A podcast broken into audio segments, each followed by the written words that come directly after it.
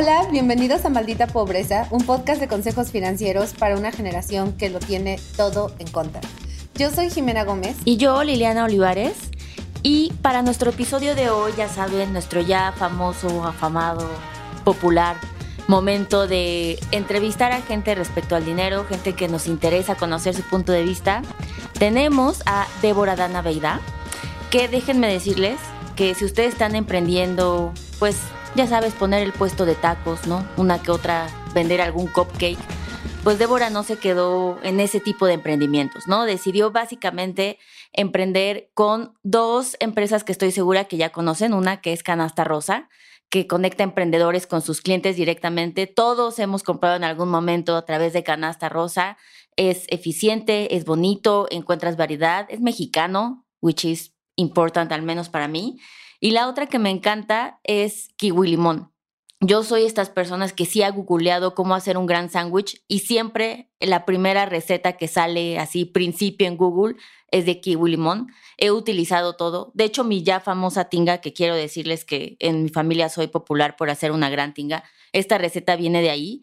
Así es que estamos muy emocionadas de que esté Débora para que nos hable de qué hace y qué piensa con todo ese dinero que, que la ha acompañado con estos emprendimientos. Hola, Débora. Hola, Liliana. Y hola, Jimena. Muchas gracias por la, la presentación. Pues antes que nada te quiero agradecer a tono personal, porque sin canasta rosa, yo hice dieta keto como siete meses de mi vida y literalmente el único lugar en esta vida para conseguir cosas es canasta rosa. O sea, ese es tip super pro, harina de almendra para hacer, o sea, me salvaste la vida. Yo ya estaba soñando molletes, o sea, me iba a dormir y soñaba con molletes. Y gracias a ti compré un pie de queso keto, o sea, entonces muchas gracias. Te debo, te debo mi vida fit. La tendencia keto fue una gran sorpresa. ¿eh? Nunca pensamos que, iba a ser algo tan importante para la página y, nos agarró de sorpresa y se volvió la casa de todas las marcas keto de México. No, totalmente. O sea, y más hace, o sea, yo lo hice como hace un, año, y medio. Ajá. Y literalmente, ahorita ya le pones keto en rap y salen dos, tres cositas, pero en ese momento no había nada. Y Google te mandaba canastas rosas y tortillas keto, eh, ah, una vez compraste tamales, o sea, como, ¿dónde, cómo, cuándo? Pero sí, y justo qué cañón, ¿no? Me gustaría empezar hablando un poquito de eso, porque siempre que hablamos de emprendimiento, tenemos talleres y cosas así, donde decimos, tener una buena idea es la mitad del trabajo, ¿no? Pero qué hueco tú viste, que, porque ya todo, hay tantas opciones, hay tantas maneras de conseguir tantas cosas. ¿Dónde dijiste tú, aquí hay un espacio para mí? ¿Dónde lo encontraste y justo qué te sorprendió como esto de Loqueto? Creo que lo dijiste muy bien. Yo siempre digo que la diferencia más grande de un emprendedor es que no solo tiene ideas y, sueña, sino que las ejecuta, las acciona. Em, y creo que al final yo no dije quiero emprender. Más bien, ambas veces veía un gran problema y lo quería solucionar con kiwi limón era no hay recetas de cocina en español. ¿Cómo puede ser? ¿No? ¿Cómo puede ser que hay tantas en inglés, tanto contenido digital en inglés y no había en español? Y por eso nació eh, la idea de Kiwi Limón.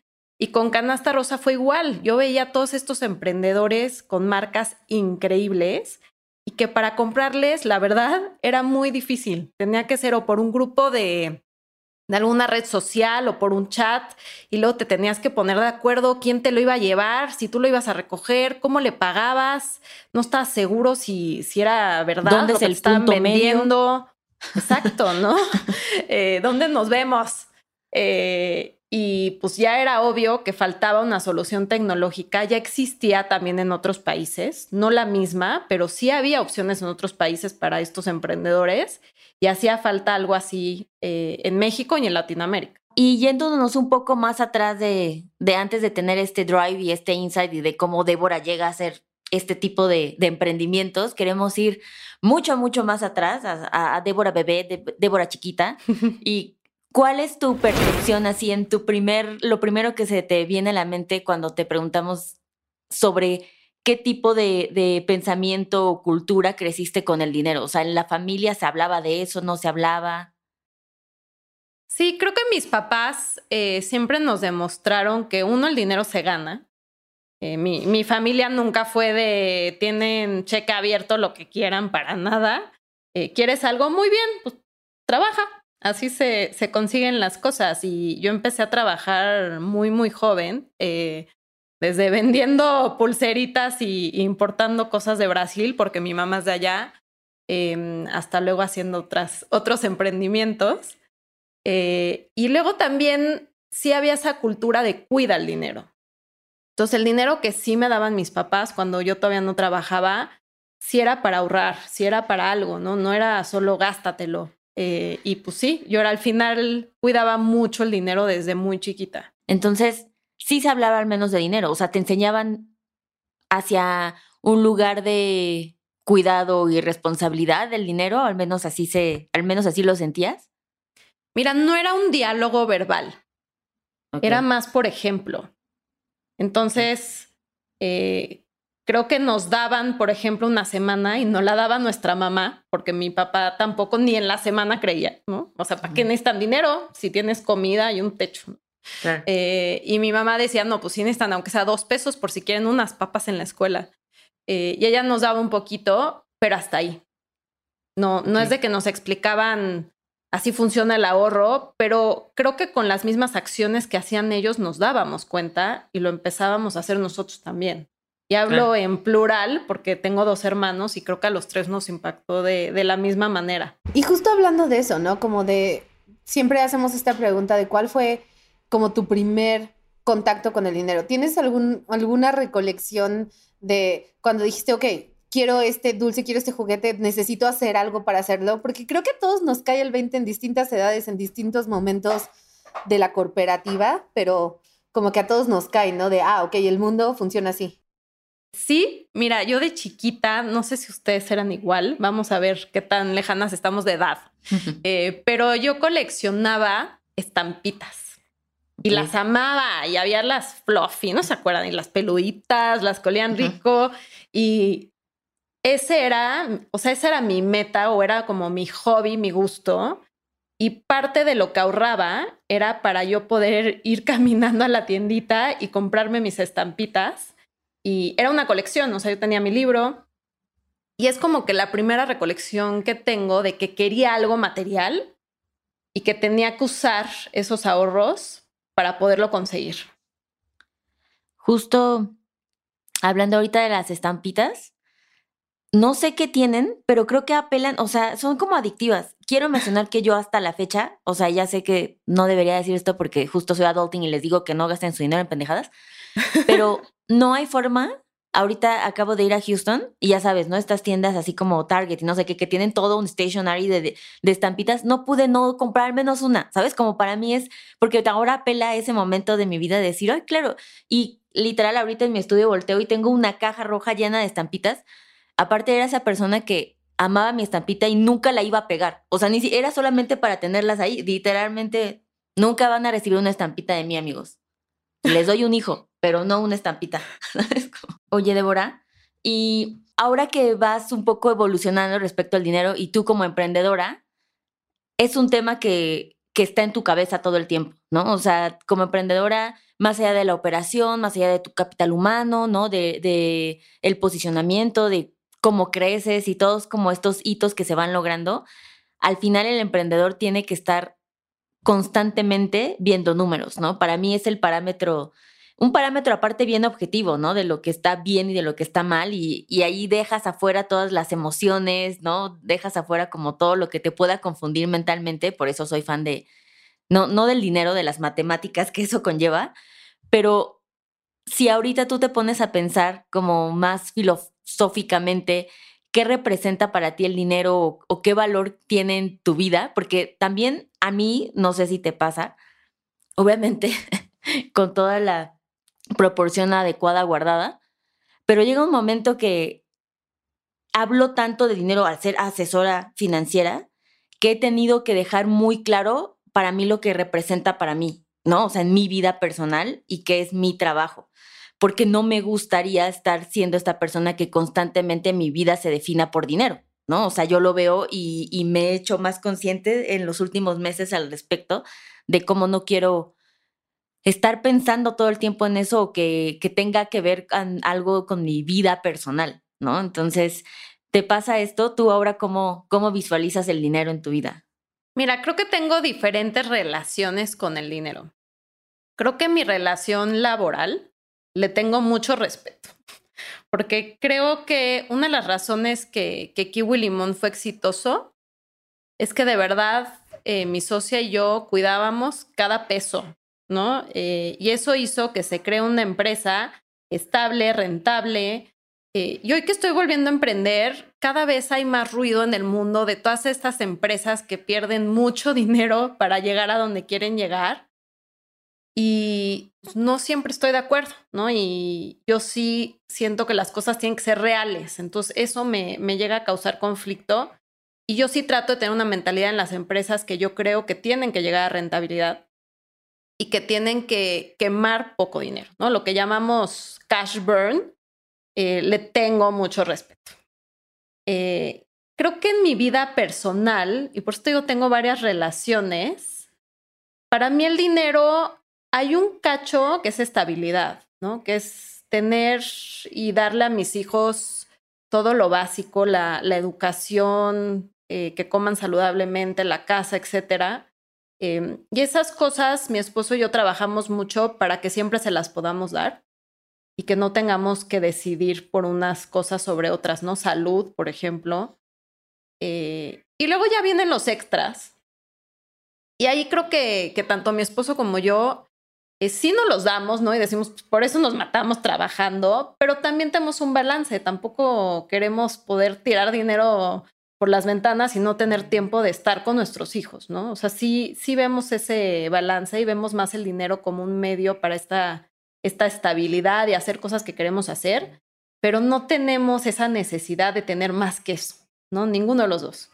Y, y creo que se ve en la manera en la que vivimos, la manera que hacemos las cosas, Em, y así también es como lo tratamos y, lo cuidamos. Y ambos creemos también en, ahorrar, porque venimos de familias que, siempre nos enseñaron eso. Oye, me dio mucha risa que, que ahorita que dijiste que no, que no tuvieran que escoger entre qué cosas, creí que entre el hijo que favorito. Así ah. estaría bien no tener que escoger a ver cuál sí va a la universidad y no. Exacto, solo es otro criterio. Sí hemos hecho esa broma, ¿eh? Tenemos cuatro hijos y es, es buena broma en casa. Exacto. Pero justo, justo es eso, y siempre que hacemos estas entrevistas me sorprende porque nunca nadie contesta. Lo más importante del dinero es juntar dinero, ¿no? O sea, siempre es un vehículo, siempre es otra cosa. Y aquí sí yo sí me voy a balconear mal la edad, aunque todos sabemos que tengo 21, pero es hay esta frase en el Ciudadano que, que es como de, no es difícil hacer dinero cuando es lo único que te importa en la vida, ¿no? Y creo que esa es la diferencia. La gente que es realmente exitosa es porque estaba buscando un éxito que se mide en algo más que ceros en el banco. Pero, como tú lo dices, también hay cosas que yo lo, lo, lo hablamos mucho Liliana y yo, como hay cosas que tal vez lograste comprar que lograste dar, viajes que lograste hacer, regalos que lograste dar, que, que, en algún momento de tu vida parecían imposibles, ¿no? O sea, sí hay como esta parte donde ese lujito extra, ese dinero extra, sientes, we did this, ¿no? Como trabajamos, logramos esto. ¿Hay algo en tu mente, un momento que, que se destaque en ese sentido, que, que tú hayas dicho, ok, llegué a esta meta, no pensé que iba a llegar, llegué antes, qué padrísimo, pidamos champagne, vivamos, vivamos la vida Kardashian, sintamos el éxito? Mira, creo que algo que yo he aprendido es que todo en la vida es relativo. Entonces, creo que he tenido momentos en los que tal vez gano más o menos y dependiendo de qué me rodea es como me, me he sentido, ¿no? Eh, creo que ese ejemplo te lo voy a dar. Cuando mi esposo y yo nos casamos, él quería emprender y yo tomé un trabajo tiempo completo, entonces ganábamos de mi salario. Y mi primer trabajo no me gustó y renuncié. Imagínate la, la presión.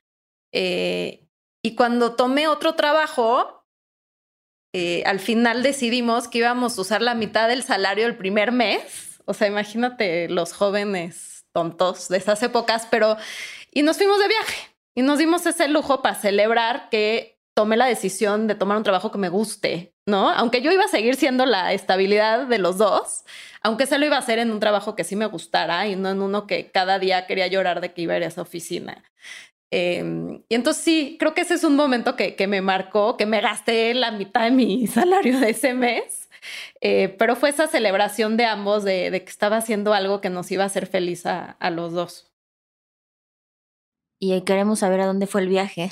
sí, a dónde. es que si les digo van a decir, ¿qué onda? ¡Qué dark! No, este es un espacio seguro, no vamos a juzgar. No, te vas a reír, pero nos fuimos a Dallas, a un shopping trip. Y les voy a decir por qué eh, en mi familia, como que yo a veces veía a mis amigas que las llevaban shopping a Estados Unidos. Y en mi familia fue, ¿por qué alguien haría eso? O sea, ¿por qué alguien gastaría dinero en o sea, ¿por qué alguien iría shopping? El dinero se usa para viajes, para hacer deporte, para conocer, no para ir a gastar dinero para comprar. Y siempre me quedé con esa cosquillita de que sería un lujo hacer eso alguna vez. Entonces nos fuimos shopping a Dallas. Claro, sí, sí lo es, sí es un lujo. Pero aparte, creo que tiene mucho sentido hacer, utilizar ese dinero en ese momento para tener esa experiencia del shopping, ¿sabes? Como le da todo el cierre y todo el vibe a este viaje de porque nos lo merecemos. ¡Pum! Gucci. Ay, sí. no, lo peor de todo es que yo ni soy así, exacto. Era puro gap. Y así, denme todo el paquete de las t-shirts. No hay problema. Oye, y esto es como estos, estos wins que aparte cuando veo cuando los entrevistamos que les preguntamos si los recuerdan, se ve así en la, en la, en la mirada de, ah, claro, estuvo bien divertido y nunca nadie tiene esta mirada de, híjole, me arrepentí, ¿no? Es como, lo bailado nadie me lo quita.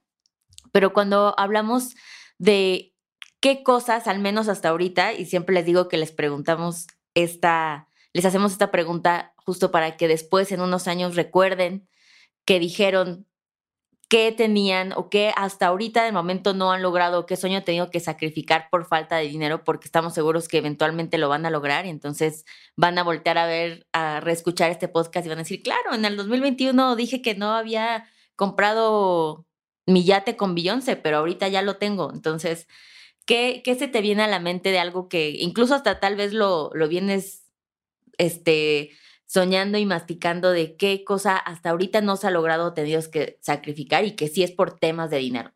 Te voy a ser sincera, eh, estamos muy completos. O sea, de verdad, creo que también es por nuestra manera de ser como familia y, y todo, pero todos los días agradezco, uno, salud, y más después del año que hemos tenido, y dos, que tenemos tenemos seguridad, tenemos casa, tiene educación mis hijos.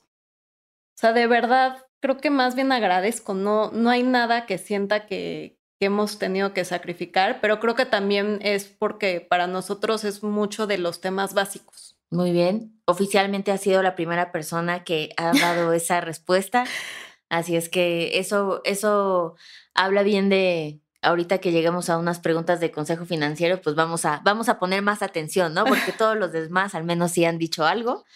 Pero creo que está padre tener este nivel de, ha de ser muy, este, muy liberador decir esta, este, responder a esta pregunta con, estamos bien o se está construyendo. Te voy a decir, sí lo es, pero siempre existe ese miedo ¿no? De agradecelo mucho porque nunca sabes qué va a pasar y qué, qué va a cambiar.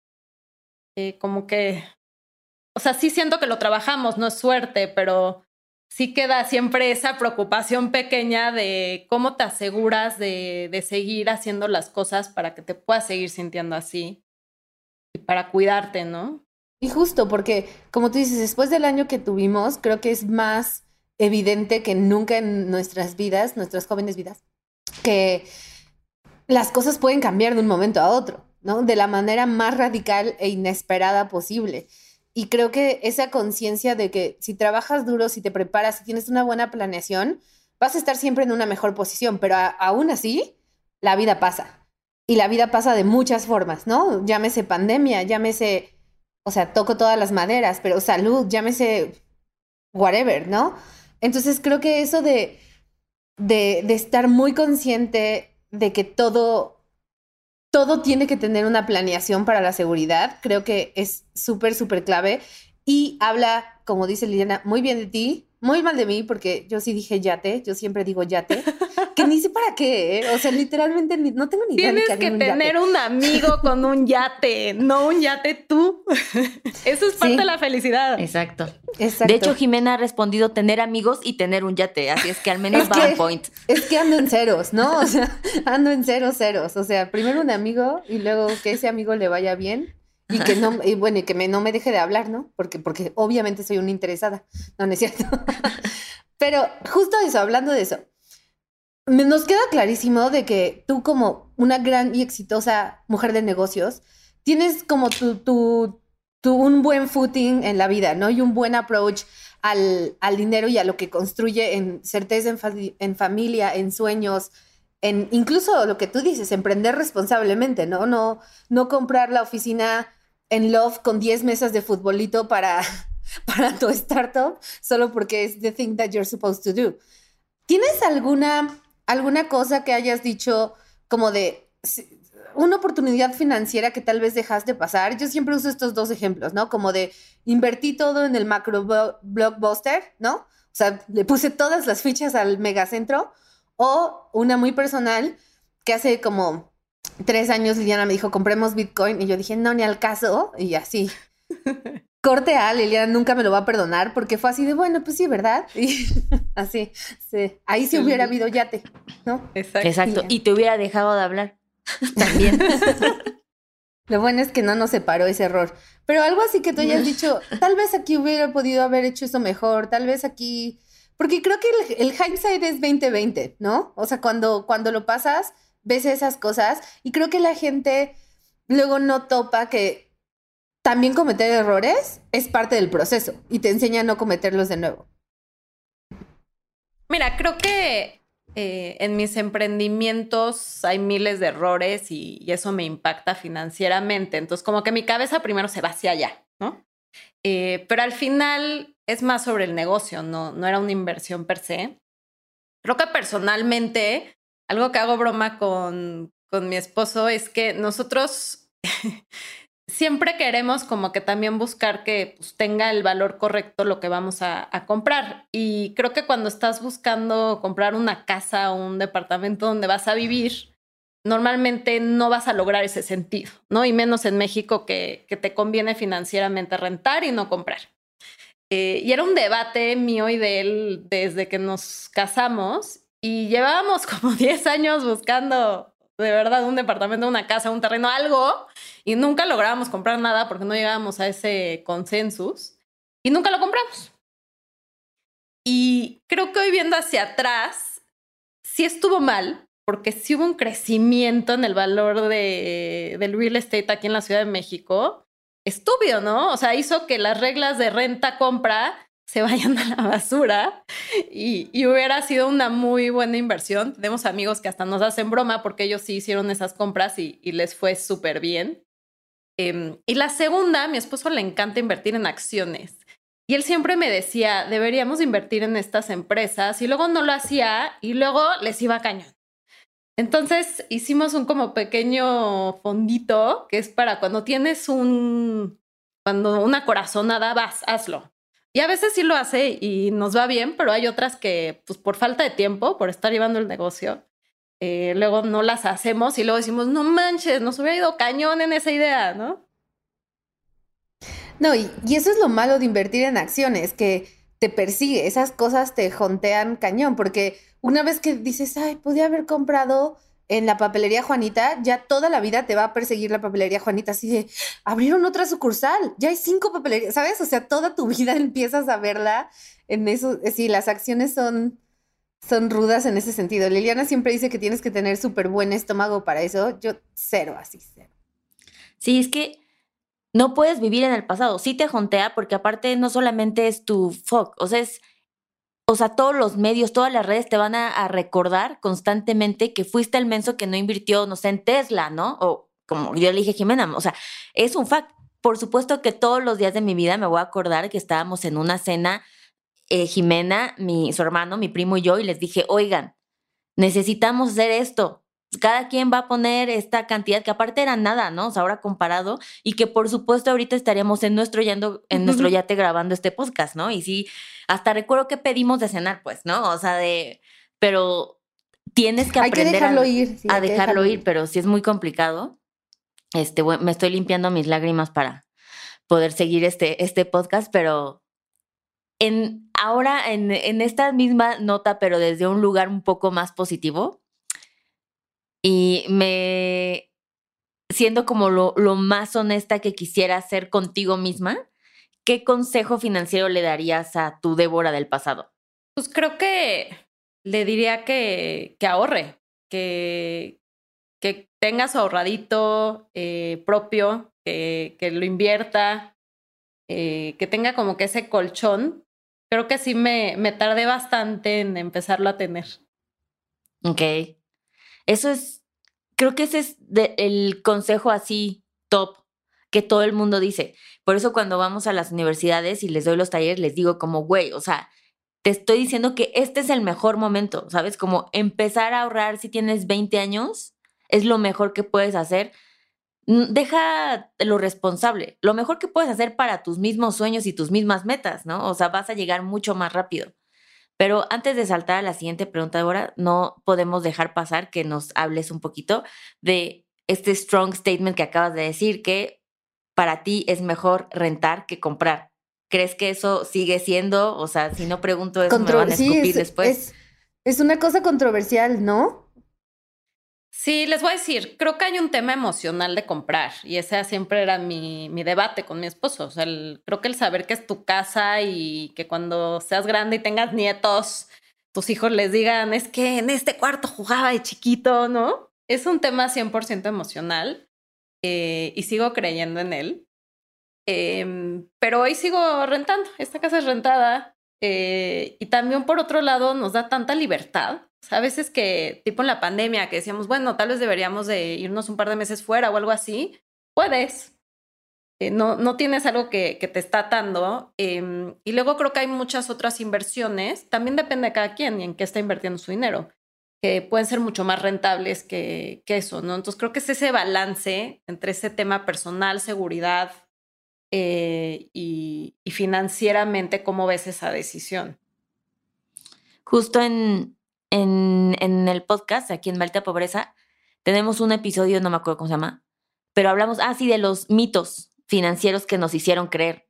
Y uno de esos es que lo que tienes que hacer en esta vida es comprar, ¿no? O sea, como que creo que, que ya para, para mí es muy importante decirles a nuestros millennials, porque es muy liberador, porque tengo millennials que dicen, güey, estoy ganando 8 mil pesos, ¿no? Estoy saliendo de la carrera, pon tú soy becario, lo que sea, comprar, o sea, es ridículo, nunca me va a alcanzar comprar algo y se vuelve tan frustrante y creo que es algo, o sea, creo genuinamente que es un mito, que es la única forma en tener seguridad financiera, que es la única forma de invertir, que es lo, pareciera que es lo único general para marcar un tipo de éxito que, que nuestras mamás hasta cierto punto nos pusieron, ¿no? Como siempre era donde tengas donde caerte muerto, ya con eso, ¿no? Así como, güey, pues maybe no.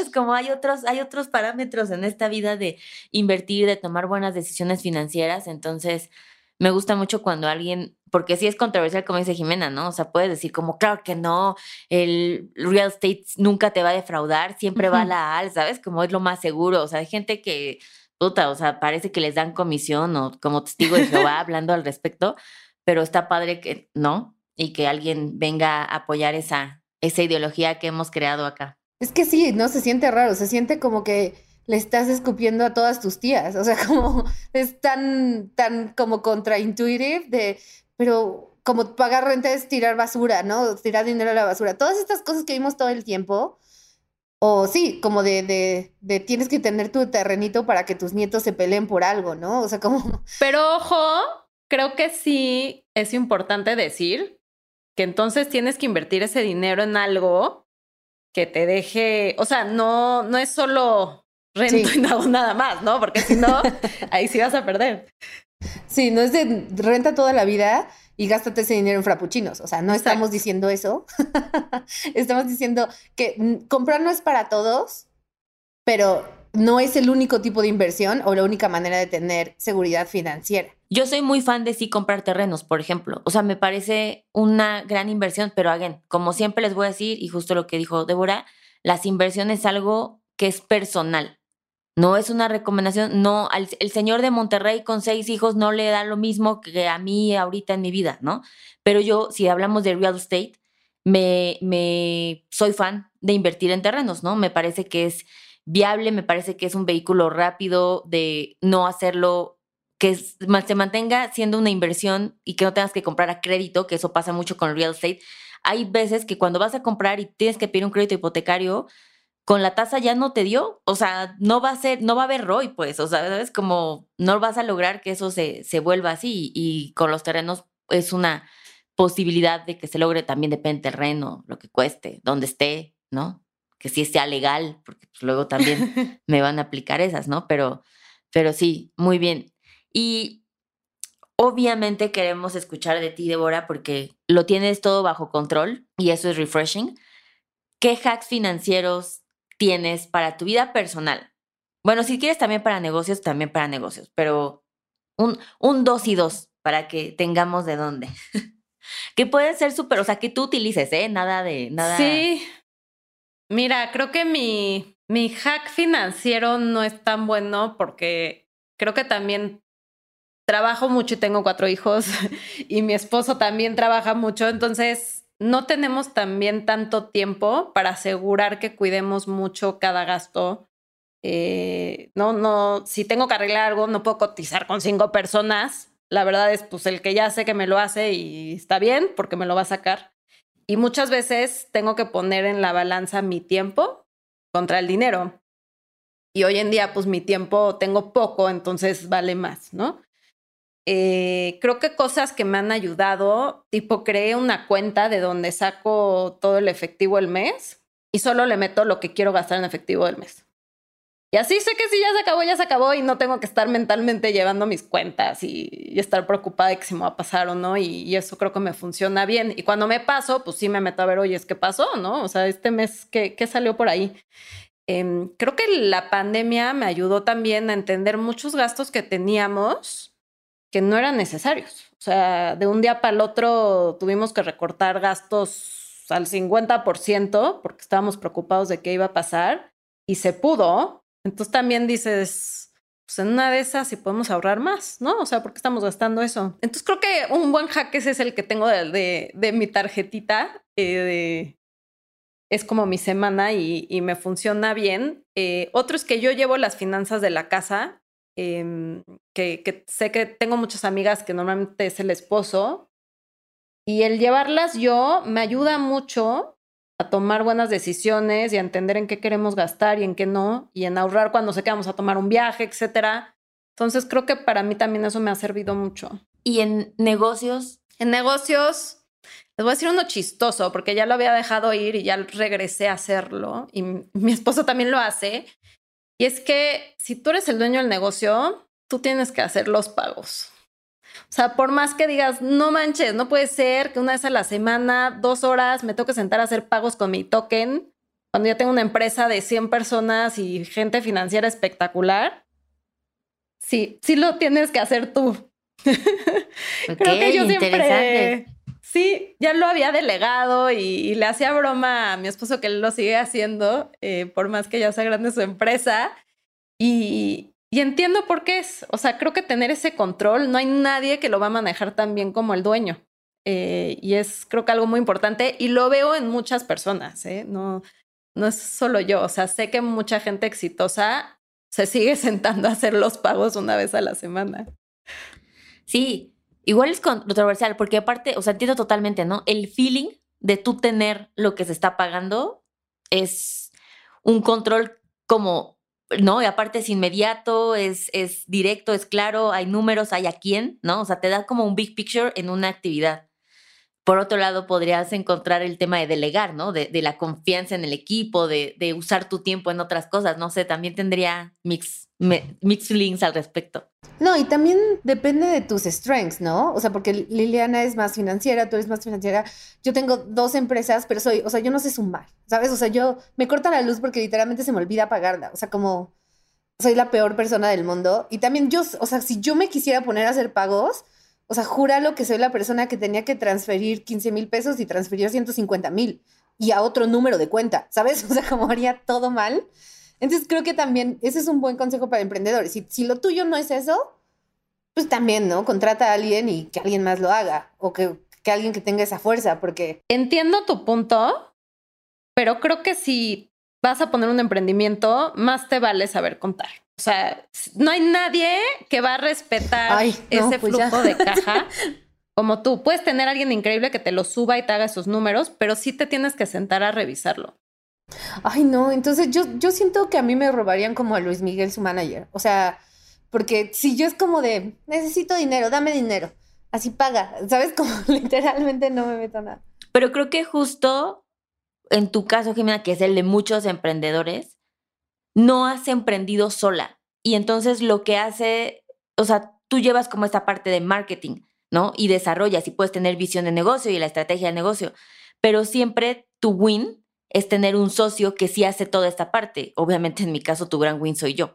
Pero, o sea, eso es la forma de como complementar eso, ¿no? O sea, tener una empresa donde tienes cofundadores el otro también es dueño y va a poderse hacer cargo de esa misma parte de, controlar. Pero en efecto, siempre les digo, porque tengo emprendedoras y todas son diseñadoras, ¿no? Y es como, no, sí, está padrísimo, tiene una página poca madre, tienen grandes ideas y nadie ahí sabe sumar. Y siempre les digo como, su empresa está, está mocha, ¿sabes? Como necesitas un socio que sepa, no de diseño, sino que sepa las cosas que se tienen que hacer financieramente. Entonces, hay que emprender de la forma como más integral que se pueda, ¿no? Y creo que esa es la forma de, hacer. Pero lo que dice Débora es un fact. Si vas a emprender, asegúrate de que los dueños, alguno de ellos, sí sepa sumar, ¿sabes? Si no, pues no, o sea, no, no se va a lograr, ¿no? Pues de uno, una de las empresas es contigo y tú dices que sabes sumar y te viste usar Excel, entonces creo que estoy bien. Las otras ya me preocuparon, pero ahorita mando unos watts. No, no es cierto. Pero creo que ese es un gran consejo, porque todos tenemos nuestras, nuestras pequeñas cosas que nos hacen sentir más seguro, ¿no? Como lo que tú decías, de yo, yo al final veo ese flujo de dinero y sé perfecto en dónde está yéndose el dinero de mis negocios, hasta las cosas chiquitas, ¿no? De tengo una cuenta y si me puse 300 para el súper o whatever, pues son 300. Y Liliana es muy de esos hacksitos, ¿no? O sea, Liliana como que nunca sale, nunca sale con efectivo de su casa, y entonces acabo yo pagando todo y nunca me paga. Ese es un gran es, es un juego de vida. No, no es financiero, pero, o sea, es como tener a un amigo millonario, ¿no? O sea, es como ese tipo de hacks financieros que van directamente proporcional a tus finanzas, pero no exactamente hay una universidad que los avale. pero, oye, Débora, pues ahora vamos a, siempre en este podcast, al final, les hacemos dos preguntas a nuestros invitados. Y la primera pregunta es, si te pones a pensar y obviamente confirmamos que este es un espacio seguro, Jimena constantemente aquí se quema y, y no nos, no, solamente la buleamos, pero pues igual seguimos invitándola al podcast. Este. igual yo tengo la liga de Zoom, ¿no? No, no siempre, ¿no? De hecho, justo no siempre. Es que podría ser debatible si tienes la liga de Zoom. Pero, ¿en qué dirías, Débora, que ¿Cuál es tu guilty pleasure? ¿Sabes? Como esa parte en donde se abandona todo, eh, la Débora responsable, la de sí emprendedora, sí tengo que alimentar a estos cuatro niños que me piden dinero. Cuando abandonas todo y dices, no me importa, voy a gastar porque me lo merezco, ¿cuál, cuál sería esa cosa? Pues mira, va a sonar cliché, pero 100% es canasta rosa. O sea, me, me doy mi guilty pleasure cada semana para conocer una marca nueva y soy fan. Eh, amo las marcas de comida y bebidas de, la página. O sea, el probar cosas artesanales de se van a impresionar con las cosas que hay. Eh, y, sí, ya se volvió mi guilty pressure. Yo no era shopaholic y por culpa de esta empresa ahora ya compro todas las semanas de ahí. Bueno, al menos el dinero se te regresa, ¿no? O sea, al menos. Pues a los emprendedores también. Pues, digo, estoy ayudando a pequeños emprendedores en todo México. Súper, pues yo también comparto ese guilty pleasure. De verdad, sí, ¿eh? aparte está súper bien targeteado. O sea, así de que me aparece y digo, ay, sí, sí, fíjate que sí quiero eso. O sea, no lo había pensado, pero siento que sí lo necesito. Entonces, sí, te, enseñaré todas mis compras porque sí, soy muy de la canasta rota. Y la otra pregunta que hacemos eh, al final, que me gusta mucho porque es una pregunta muy emocional, pero y que creo que justo en este tipo de, de contextos, cuando hablamos con emprendedores, con gente que tiene negocios, que tiene un ambiente muy, eh, que, muy creativa, pero bajada, ¿no? Como lo que tú dices, tener una idea, pero bajarla y tener esa expertise. Es padre ver este lado como humano, que es, todos tenemos un momento donde nos cayó el 20 de que somos adultos, ¿no? La primera vez que hicimos el súper solos, cuando nos fuimos a vivir eh, a nuestro primer depa y obviamente se nos olvidó comprar el fabuloso porque aparecía mágicamente siempre en nuestras casas, o nos enteramos de lo caro que está el queso, ¿no? ¿Por qué está tan caro? este, ¿tienes tú un momento donde hayas dicho como de, órales, o sea, ahora en este cuarto yo soy el adulto? O sea, ya no, ya no, ya no hay otro adulto. This is me. Mira, creo que yo siempre he sido muy como la adulta, no sé si por ser la hermana grande en la casa o porque trabajar desde chiquita, etcétera, y, creo que hasta mis amigas siempre me hacían broma. Em, creo que un momento que, que, tengo que de verdad dije, uff, ahora sí, y, y, no fue un momento bueno, ¿eh? Fue la primera vez que tuve que despedir a alguien por el bien de la empresa. Ahí sí dije, wow, ahora sí ya me siento más ruca no podría ser porque qué experiencia más fea y, claro que tienes que tomar la experiencia para el negocio, ¿no? No puedes dejar que, algo lastime la empresa que estás tratando de, crear. Eh, pues creo que sería ese. Gran respuesta. O sea, creo que nunca nos la habían dicho, pero digo, está lo obvio, ¿no? Hay gente que dice, cuando nació mi primer hijo y fue como madres, ahora tengo que mantenerlo vivo, ¿no? Como cosas así, pero creo que tiene todo el sentido, ¿no? O sea, la acción de despedir a alguien es horrible, horrible. O sea, por supuesto, no vamos a empatizar, el despedido se siente mal, pero quiero mencionar que también el que despide se la pasó mal en esa acción, ¿no? y no hay nada más adulto que el tener que jugarle a ser Mr. Burns, ¿no? O sea, nadie, nadie quiere tener ese lugar. Así es que lamentamos que hayas pasado por eso. Hay una frase de de un libro que me encanta de Ben Horowitz. Y dice, si vas a, correr a alguien, lo tienes que hacer tú. You have to make it personal. Y creo que tiene razón, porque entonces te aseguras de no volver a tener que estar en esa situación. Claro. Sí, 100%. Oye, Débora, pues muchas gracias por estar aquí, por platicarnos, por hablarnos de tus estampitas. Lo valoraremos. lo llevaré en mi corazón como alguien que no soy solamente yo. Me dio un momento ratatouille o sea, recordé perfecto las que eran gorditas y Las oilies, ¿se acuerdan? 100%. Así es que, eh, ¿dónde, cuéntanos de ti, dónde te encontramos, qué estás haciendo, dónde, háblanos de Canasta Rosa, ya tenemos que ahora cada vez más curiosidad. ¿Cómo hacen los emprendedores si quieren vender en Canasta Rosa? Claro. Eh, Gran pregunta. Pues creo que número uno, entren a canastarosa.com. Eh, ahí si quieren vender, hay un botón que dice quiero vender y en 10 minutos ya están vendiendo. Se pueden comprar ese mismo día ustedes su primera compra para probar la página y en la tarde van a tener el producto a donde sea que lo mandaron. Em, entonces somos la plataforma más fácil para poder vender en línea hoy en México. Eh, y entren también ahí a comprar y, apoyar a todos estos emprendedores que de verdad todos tienen unas historias muy inspiradoras em, y proyectos increíbles. Y también si me quieren seguir a mí, eh, me pueden seguir en Instagram con mi Débora Dana Oficial eh, y a Canasta Rosa también. Bueno, y obviamente aquí Willy Mom, pero ese es un hijo que, que ya gradué hace mucho. Ok, perfecto. Me encanta. Siento que ahora quiero vender algo en Canasta Rosa. 100%. Voy a ponerme a hacer algo artesanal. Pues muchísimas gracias, Débora. Pues muchas gracias a todos por escucharnos en este episodio. Recuerden seguirnos, darnos follow en Spotify, darnos cinco estrellitas en Apple Podcast, dejarnos comentarios, reviews, mandarnos un DM en arroba adultmx para decirnos qué les pareció este episodio. Siempre nos mandan. Nos reclamaron el martes que no subimos un episodio, pero ya nos pusimos al día, una disculpa. Así es que, bye. Gracias. Bye, muchísimas gracias.